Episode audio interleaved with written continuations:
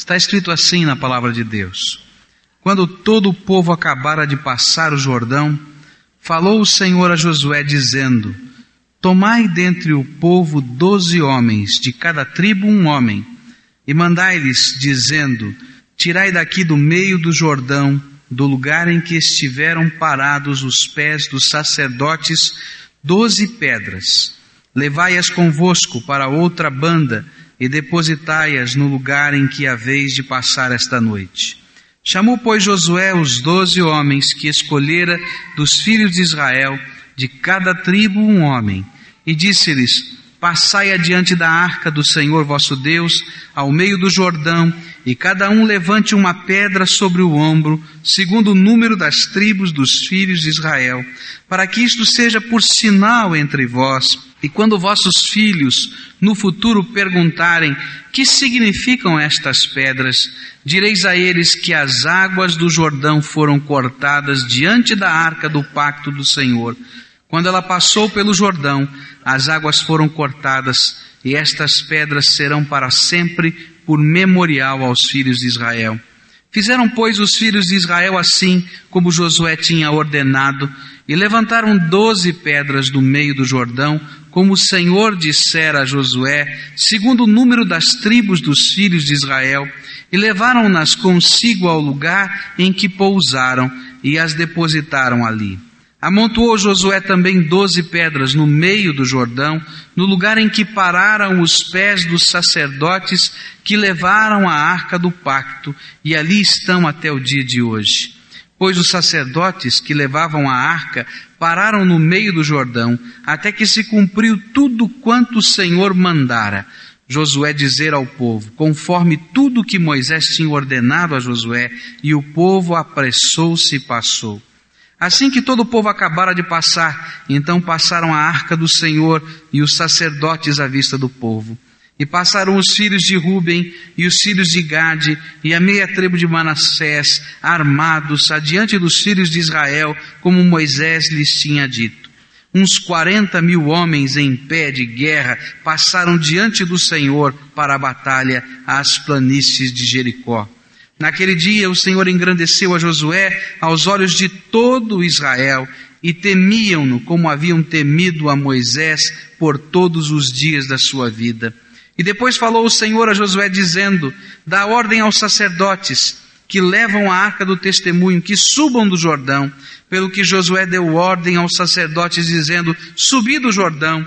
E aconteceu que quando os sacerdotes que levavam a arca do pacto do Senhor subiram do meio do Jordão, e as plantas dos seus pés se puseram em terra seca, as águas do Jordão voltaram ao seu lugar e transbordavam todas as suas ribanceiras como dantes. O povo, pois, subiu do Jordão no dia 10 do primeiro mês e acampou-se em Gilgal, ao oriente de Jericó. E as doze pedras que tinham tirado do Jordão, levantou-as Josué em Gilgal e falou aos filhos de Israel, dizendo: Quando no futuro vossos filhos perguntarem a seus pais que significam estas pedras, fareis saber a vossos filhos, dizendo: Israel passou a pé enxuto este Jordão. Porque o Senhor vosso Deus fez secar as águas do Jordão diante de vós, até que passasseis. E assim como fizera o mar vermelho, ao qual fez secar perante vós, até que passássemos para que todos os povos da terra conheçam que a mão do Senhor é forte, a fim de que vós também temais ao Senhor vosso Deus para sempre. Vamos pedir que Deus nos ajude a compreender a Sua palavra. Pai querido, dá-nos entendimento da Tua palavra e aplica, Senhor, a mensagem deste texto aos nossos corações. Oramos no nome de Jesus, o Teu Filho. Amém, Senhor. Eu me lembro que quando era bem criança, ainda era permitido caçar no Brasil. Hoje existe proibição de caça. E meu avô era caçador. Quando planejava suas viagens de caça, alguns dias antes, ele tirava as suas armas, ele tinha várias armas, ele limpava as armas, ele preparava os cartuchos, ele tinha aquelas maquininhas para preparar o cartucho de acordo com o tipo da caça que ele queria é, alcançar. E uma das coisas que sempre me intrigava quando meu avô contava as histórias da caça e dizia dos lugares que ele entrava, na Serra do Mar, ali no estado de São Paulo, e lá é uma mata muito densa, muito fechada, e algumas vezes a gente ouvia notícia de, de pessoas que entraram em expedições por aquela mata e se perdiam. E eu perguntava, vovô, mas como é que o senhor vai sair de lá de dentro? Como é que funciona? O senhor vai entrando pelo meio do mato, né?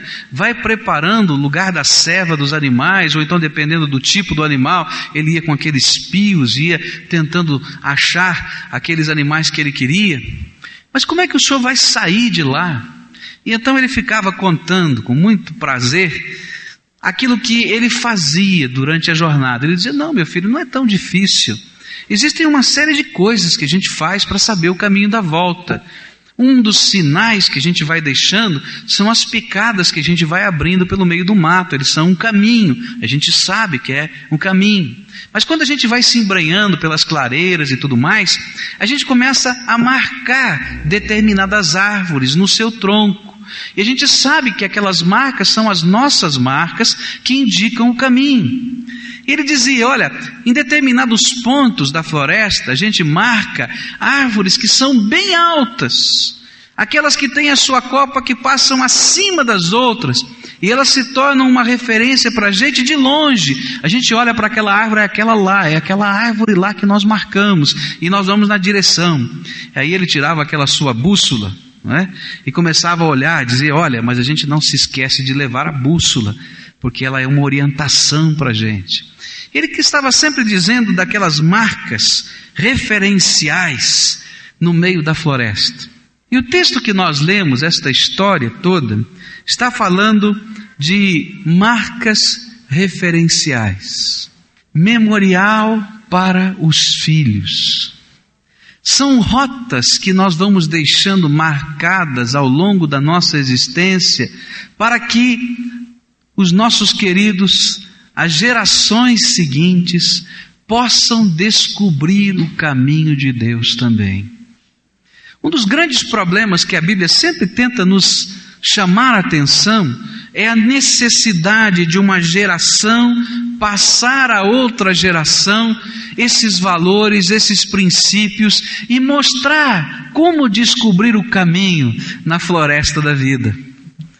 Um dos grandes temas do livro de Juízes é justamente este: uma geração que não consegue passar a outra os valores de Deus. Uma geração que logo se esquece dos valores, dos milagres, das coisas que aconteceram na geração passada e por isso abandonam os projetos e os caminhos de Deus. Os primeiros seis livros da Bíblia estão cheios de marcas, de colocações que mostram o interesse de Deus mesmo em mostrar ao seu povo de que era necessário marcar bem claro, de modo bem fácil, de uma geração para outra, esses valores espirituais. E foi isso que aconteceu nessa história. Esse milagre maravilhoso de Deus. Mas esse milagre não podia ser esquecido.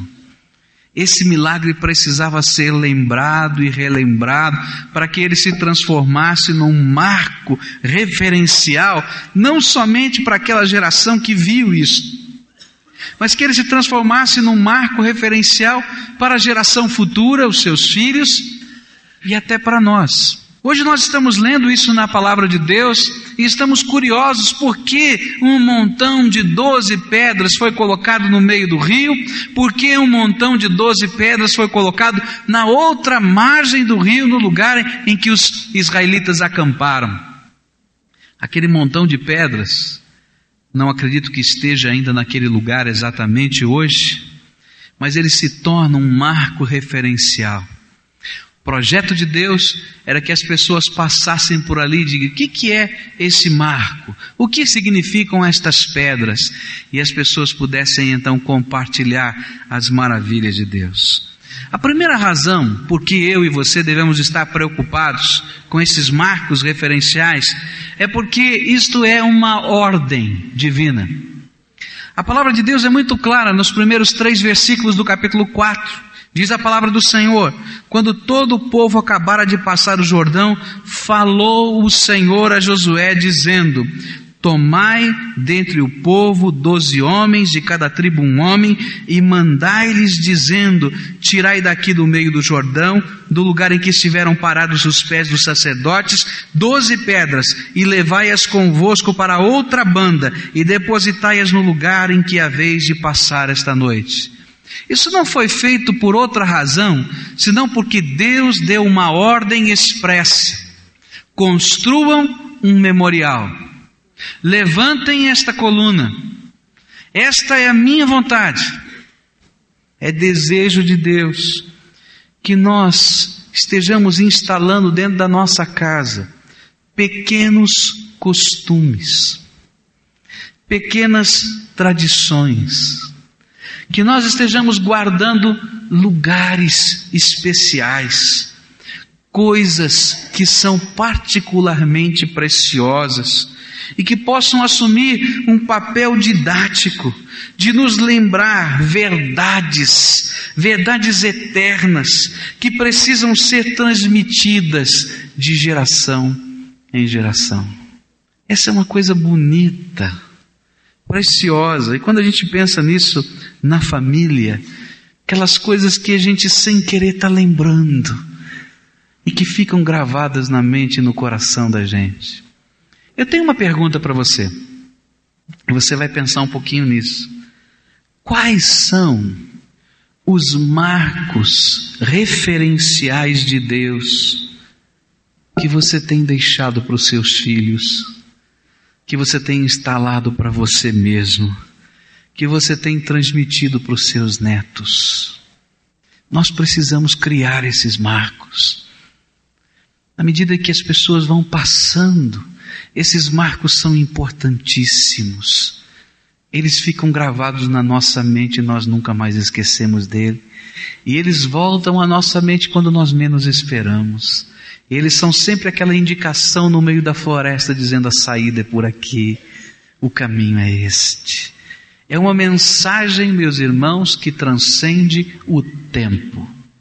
Enquanto eu estava escrevendo esse sermão e pensando nele, eu fiquei pensando em alguns marcos memoriais muito simples que me foram passados e que, de certa maneira, condicionaram a minha vida e eu não percebia.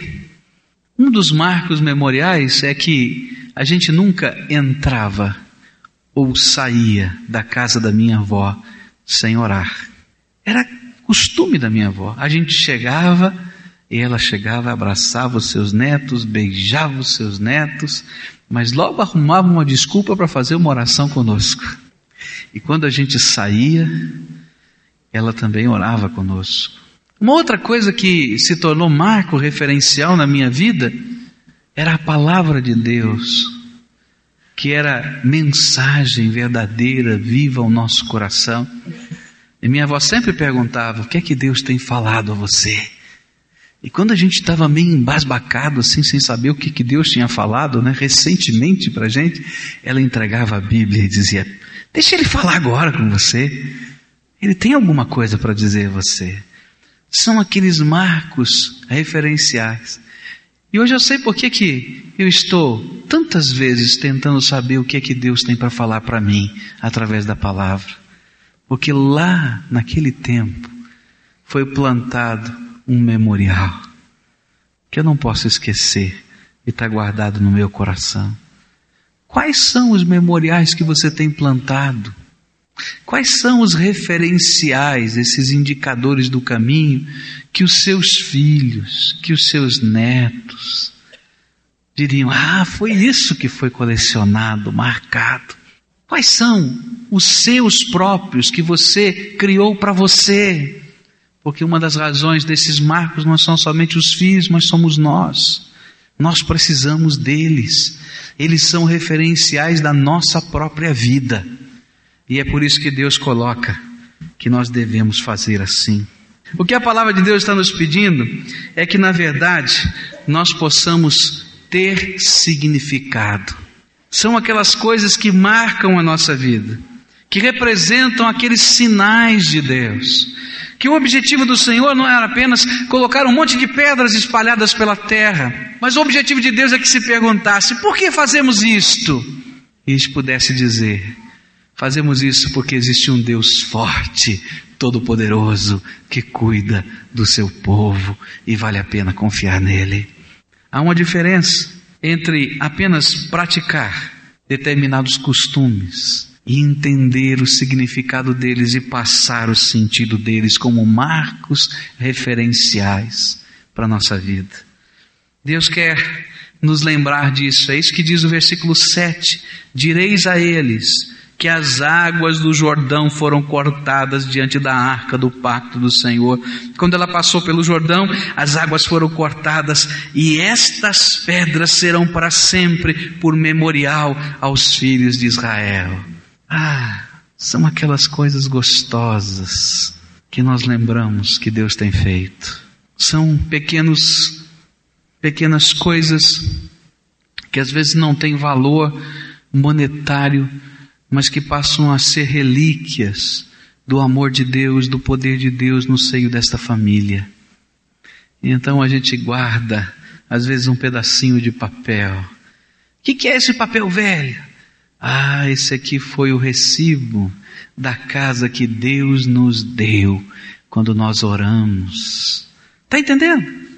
Aqueles referenciais, Deus ouve as orações, podemos orar, tem significado, tem sentido, e nós estamos ensinando isso para os nossos filhos, para os nossos netos, e nós estamos ensinando para outras pessoas que estão ao nosso redor. A minha pergunta para você é a mesma. Quais são os marcos referenciais que você tem deixado? Marcos que apontam para Deus. Onde eles estão? Você consegue lembrar deles? Se não, comece a fazê-los. Eles são preciosos. Deus quer que nós estejamos marcando os nossos queridos, até os nossos amigos. Se você tem alguns costumes assim que lhe foram passados, então volte a perguntar no teu coração o que que eles significam, o que que eles têm ensinado para você. Rememora, traz no coração, traz na mente, porque eles são indicadores de rumos. Eles apontam na direção da saída da floresta. Tente entendê-los. E quando entendê-los, passe a outros. Há uma outra razão porque Deus quer que nós estejamos colocando esses marcos no direcionar da nossa vida, no caminhar. É porque esses marcos, eles são realimentadores da fé e da esperança. Estes marcos realimentam para nós mesmos a fé e a esperança. Olha só o que a palavra de Deus diz no versículo 24: para que todos os povos da terra conheçam que a mão do Senhor é forte, a fim de que vós também temais ao Senhor vosso Deus para sempre. Às vezes a gente fica pensando que o marco é para o outro, mas Deus está falando, não é só para os filhos, não, é para você.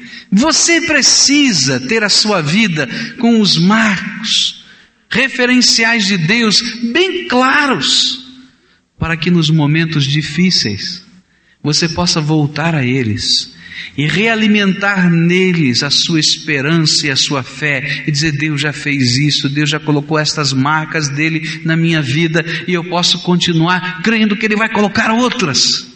E quando a gente vai lendo a palavra de Deus, a gente vai descobrindo que várias foram as pessoas que voltaram aos seus marcos referenciais. Quando a gente lê alguns dos salmos, a gente vai descobrir que uma das coisas que deu força a Davi, naquela hora em que Absalão, seu filho, fez uma revolução para tomar o seu trono, e que ele saiu sem querer fazer guerra, saiu escondido, saiu fugido, saiu debaixo dos xingamentos de pessoas, do apedrejar, do lançar terra e pedras sobre ele. E às vezes não conseguia nem dormir à noite. E ele então orava e escrevia os seus salmos. E quando a gente lê alguns daqueles salmos, sabe o que acontece? Foi naquela hora que Davi voltou à sua unção. Aquele dia em que Samuel entrou na sua casa, viu todos os seus irmãos, não escolheu nenhum deles porque não era este que Deus tinha, e quando ele entrou ainda garotão dos seus afazeres de pastor, ele tira a tampa daquele chifre cheio de azeite e derrama o óleo sobre a cabeça de Davi. E ele, sem entender quase nada, ouve a profecia de Samuel, dizendo que Deus o havia escolhido para ser rei de Israel e que o havia ungido para aquilo e que estaria com ele todos os dias. Naquelas horas difíceis, muito difíceis, Davi teve que voltar e lembrar do marco da unção. Ah, Senhor, não fui eu que escolhi essa, essa carreira de rei. Foi o Senhor que me escolheu. Não fui eu que pedi para colocar em óleo. Foi o Senhor que mandou. A gente vai encontrar na palavra de Deus outras pessoas que voltaram aos seus marcos referenciais para poder continuar a jornada. Uma delas foi Amós. Quando lhe disseram, ó oh, vidente, e essa é uma palavra pejorativa, veja se você vai fazer as suas profecias lá no seu país, porque aqui nós não precisamos de videntes, vão embora. E ele estava ali para pregar a palavra de Deus, para dizer que aquele templo não era do Senhor, que o povo estava sendo enganado. E então ele disse assim: Olha, eu não sou profeta de profissão, mas eu estou aqui porque o Senhor me convocou e me chamou e me fez profeta para falar essa mensagem. É aquele momento em que a gente volta ao marco referencial e diz: O que, que eu estou fazendo aqui? E Deus diz: Eu estou aí porque eu mandei. A gente volta e toma forças de novo, toma esperança outra vez, levanta e vai à frente e continua. Nós precisamos desses marcos referenciais. Não são só os nossos filhos. E esses marcos precisam estar bem claros na nossa vida, para nós mesmos e para os outros. Quantas vezes Paulo volta à sua conversão? Ele conta, nós vemos no livro de Atos contada a conversão de Paulo três vezes.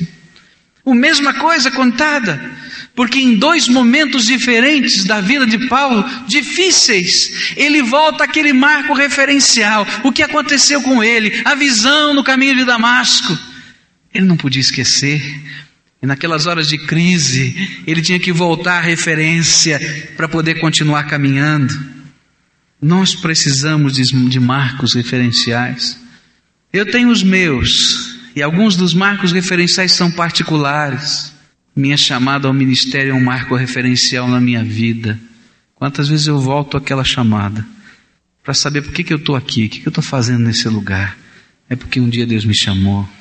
Existem algumas experiências pessoais de oração que eu carrego muito particulares na minha vida, no meu coração, que são aqueles marcos referenciais, que naqueles momentos de crise eu volto para eles, me lembro daquelas coisas e digo: Senhor, repete a tua graça aqui outra vez. E a gente vai na direção da vitória. Mas a gente tem que olhar para trás, para esses marcos, e ser realimentado. Quando estamos abatidos, quando estamos perplexos, voltamos a esses marcos e das experiências que eles nos recordam, retiramos forças para reafirmarmos a nossa fé, a nossa esperança em meio à caminhada desta vida. Quais são os marcos referenciais de Deus na tua vida?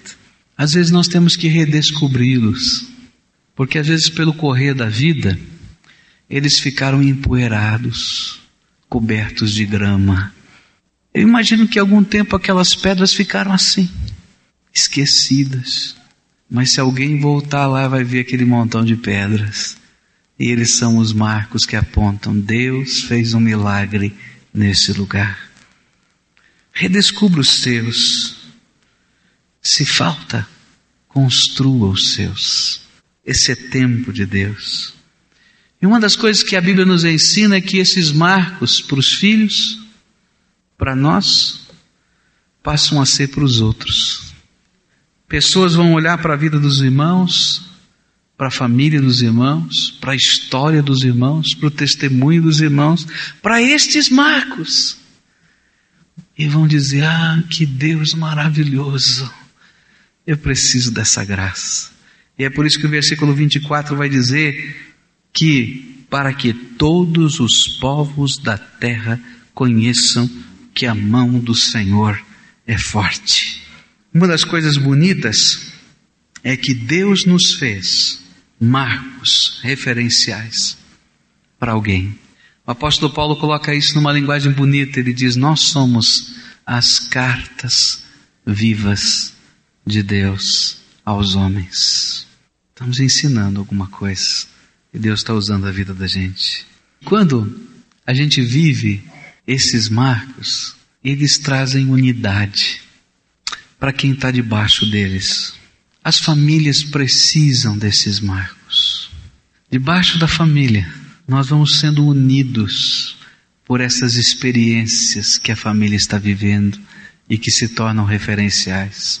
Esse também foi o propósito de Deus quando mandou que doze homens diferentes, de doze tribos diferentes, carregassem doze pedras, porque aquele não era o marco de uma tribo, nem de um homem, era de um povo.